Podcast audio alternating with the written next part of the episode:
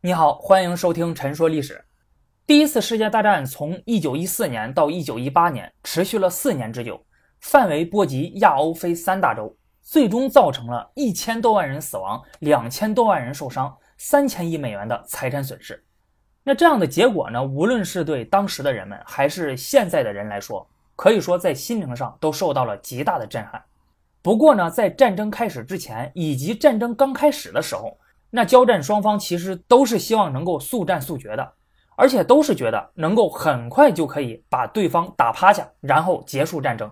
当时有不少的军事观察家就认为，在一九一四年的圣诞节之前就可以结束战争啊，也就是说，只要打几个月就行。但是结果大家都知道，战争足足打了四年之久，远远超出了双方的估计。因此呢，本期节目呢就是要讲一下，那为什么双方本来想速战速决，只打几个月时间的第一次世界大战，最后却发展成了持久战，而且打了四年之久。这个就要先说到一战前的一个情况。那早在一战开始之前呢，欧洲就已经形成了两大军事集团。一方呢是以英国、法国、俄国为首的协约国集团，另一方就是以德国、奥匈帝国为首的同盟国集团。这两个军事集团啊，就知道双方必有一战啊，所以早在正式战争爆发前，那双方就已经开始积极的扩军备战，制定作战计划了。尤其是双方的最主要的交战国法国和德国。咱们先来说法国，那法国制定的作战计划叫第十七号计划，这个计划的内容就是啊。法国将会沿着法德边境，依靠着阿尔卑斯山修建一条坚固的混凝土堡垒防线啊，易守难攻，并且在防线的中间一段呢，还故意留下个小缺口。这个目的呢，其实就是希望诱使德国人从这里进攻，然后关门打狗，迅速击败德国。而德国人制定的作战计划，那就是大名鼎鼎的施里芬计划啊，我相信这个不少人都听过。因为这个计划呢，是当时的德国陆军元帅、总参谋长，那这个职位呢，相当于三军统帅啊，可以说是德国军界最重要的一个职位了。施里芬他制定的啊，因此而得名。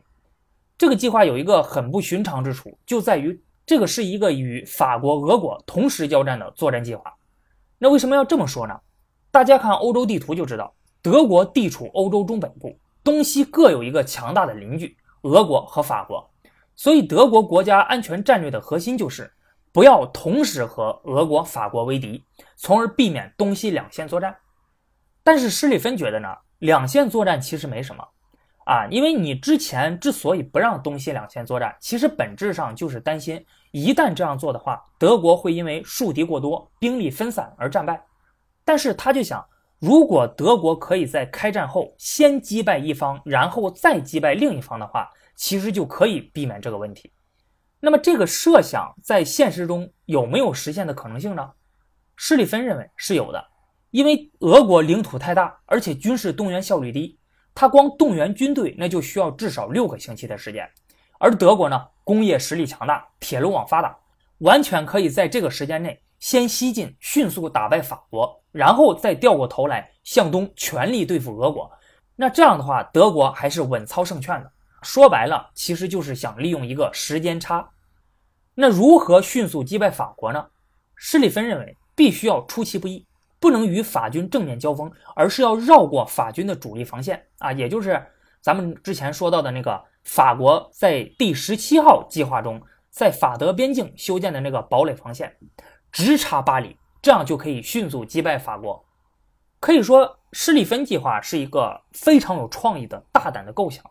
那不过这个计划还存在一个问题，那就是德国要是想绕过法国在法德边境修建的防线，那就只能借道比利时。但是如果比利时不肯把道借给你，怎么办呢？那么这个在施里芬眼里看来呢，并不是问题啊，因为你肯借最好，你不肯借我就来硬的。反正呢，以德国的实力，那对付比利时根本就不在话下。比利时和德国相比啊，它就像是一个幼儿园的小孩和一个人高马大的成年人啊，所以根本就不是一个量级的。因此，施里芬有这样的自信。不过，这个里面呢还存在一个风险，那就是如果德国被迫采取强硬的手段借到比利时的话，那就会存在一个风险，那就是比利时的背后站着英国。因为比利时的地理位置呢，大家可以看一下欧洲地图啊，你就会发现它是欧洲大陆通向英国的一个跳板啊，它离着英国特别的近。所以对于英国来说呢，那这个地方最好就是一个中立的小国，而不能被任何欧洲强国所控制。只有这样，对我英国才是最有利的。所以早在18世纪初期的拿破仑战争之后，英国就一直在努力地推动比利时的独立和中立。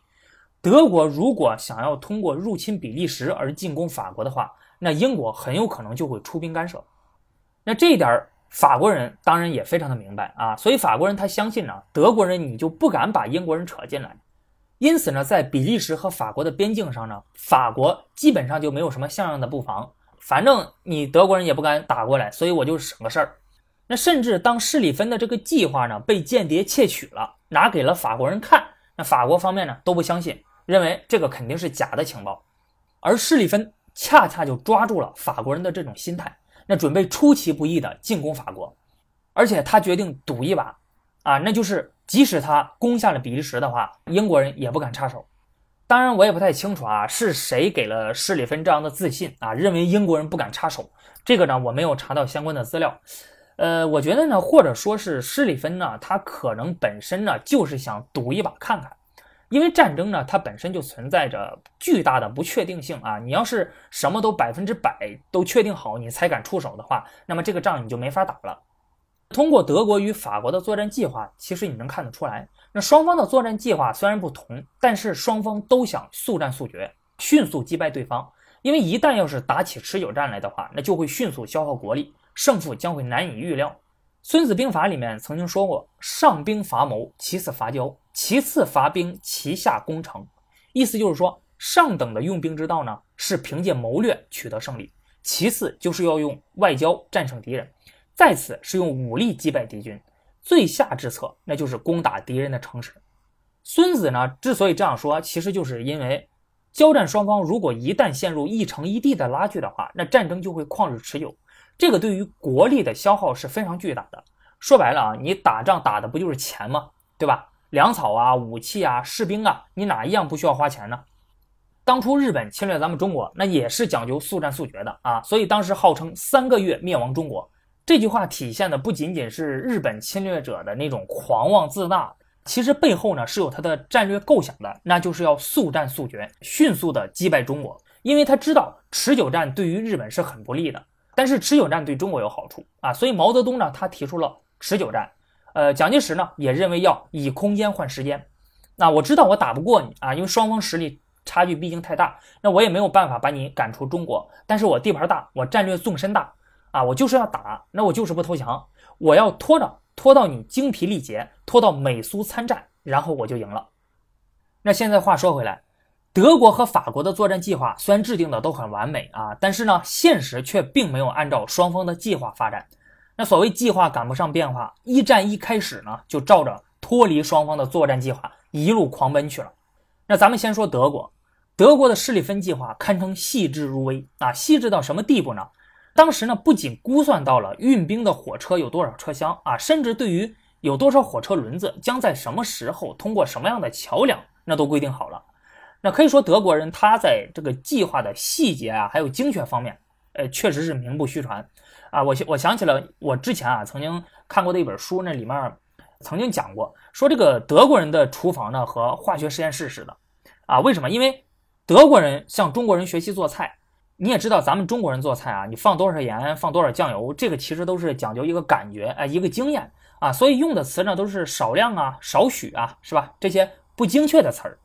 但是德国人他就受不了啊！德国人他做事非常的严谨，很认真，他就要求中国人必须要告诉他一个精确的数字。你这个少量你是多少克呀？你这个少许啊你是多少毫升啊？但是中国人呢他就没有那么精确啊，所以只能是他其实他自己他都不太清楚到底应该放多少克，放上多少毫升啊，所以就只能告诉德国人一个大概的数字。那然后呢，德国人就。做菜的时候，他用天平啊，甚至用试管去测出相应数量的这些佐料，然后放进菜里面去，啊，最后做出来菜，那想当然，那肯定是很难吃的嘛。之前咱们说了施里芬计划的两个关键，第一呢，集中主力打西线啊，也就是不管你东边的俄国你怎么折腾，哎，我就打法国，我打败法国之后，我再打你俄国。第二，打法国的时候，集中主力打右翼啊，也就是比利时这边，不管。法国，你是从什么方向回击的？我德国必须要集中兵力从右翼进攻法国。这个就有点像努尔哈赤当初在萨尔浒之战的时候对付明军的策略，任你几路来，我只一路去。对于这两个集中主力呢，施里芬是这么划分兵力的：西线和东线的兵力分配是七比一。再具体到西线的兵力配比，那右翼和左翼也是七比一。所以这个时候，德国其他战线的兵力其实是非常薄弱的。那成败的关键呢，就在于右翼的进攻速度和力度。右翼必须要以极快的速度进攻法国，攻陷巴黎啊，要不然的话，这个计划就成功不了。那如果这个时候法国的军队突入了德国的境内，德军怎么办呢？那施里芬计划就要求啊，德军你不要掉头回防啊，不要分散兵力，而是要赶上去呢，抄断法军的后路。那这样的话，法军的后路被截断，而我右翼呢也攻陷了你的首都。这样的话，那这场战争就赢了。那你听着这个计划，是不是感觉特别的美好啊？很让人心动啊，仿佛胜利就在眼前了。但是有一点啊，大家要知道，那就是德国制定的这个计划呢，有一个大前提啊，就是德国在攻打法国的时候，俄国来不及反应，只有这样，德军才有可能做到集中主力。那前面咱们说过了，德国之所以会这样认为，那其实就是因为。俄国领土太大，而且军事动员效率太低，动员军队你至少需要六个星期的时间。然而战争一开打之后，俄国人这回的效率却出乎了德国的意料。俄国在法国的一再催促下，决定提前发起对德国的进攻。德国以为俄国至少需要六周的时间才可以发动大规模进攻，但实际上俄国这次只用了两周，而且还不是等全部部队都集结完毕，而是我有多少兵力我就投入多少兵力啊，大力的进攻。这个时候呢，德国一看慌了啊，因为整个东线德国就放了一个集团军的兵力，那根本就不是俄国人的对手。俄国如果一旦攻进德国首都柏林，再把皇帝给俘虏了，那么德军在西线取得再大的胜利，你说又有什么价值呢？于是当时的德国总参谋长小毛奇被迫从西线抽出了三个完整的兵团支援东线，那么这个就打破了第一个集中兵力。你从西线抽调部队的话，德国在西线的兵力就减少了，而在西线负责牵制法军的德国左翼承受的压力也越来越大。那小毛奇呢，又不得不分出主攻巴黎的右翼的兵力增援左翼，那这个也就打破了第二个集中兵力。那到了这一步呢，基本上就可以说施里芬计划失败了。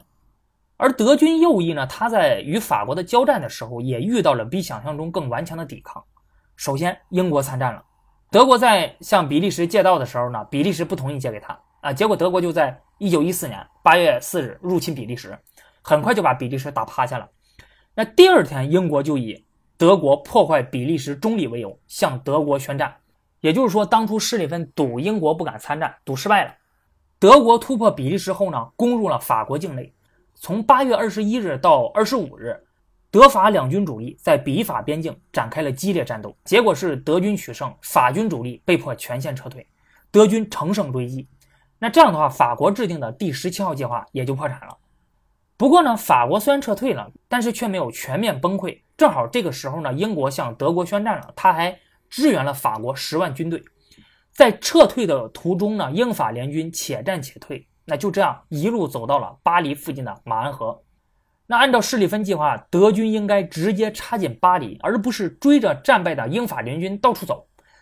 但是呢，随着施里芬计划的破产，德军的目的呢由拿下巴黎变为了要消灭英法联军的有生力量。所以，英法德三国在此打响了第一次马恩河战役。这场战役前后经历了六天，从九月四日持续到了十日啊，双方你来我往，互有攻守，直到双方都精疲力尽了。也没有能力把对方完全击垮。最后呢，德军统帅小毛奇被迫下令全线停止进攻。那第一次马恩河战役就以德军的撤退而结束了。双方在这场战役中都遭受了巨大的损失，伤亡人数呢超过了四十万。那至此，双方着眼于速战速决的作战计划就都破产了。德国只能继续进攻，英法也只能继续抵抗着。双方谁都没有力量迅速的打倒对方啊！但是谁也不甘心就此罢手，于是战争就变成了持久战和消耗战，这一打就打了四年。那通过这件事情，你就能看得出来，像战争这种瞬息万变、高度不确定的东西，你很难用一个所谓的作战计划把它给框定下来。一旦打起来的话，很多的事情都会脱离你的掌控，都会按照你所设想的相反的方向去发展。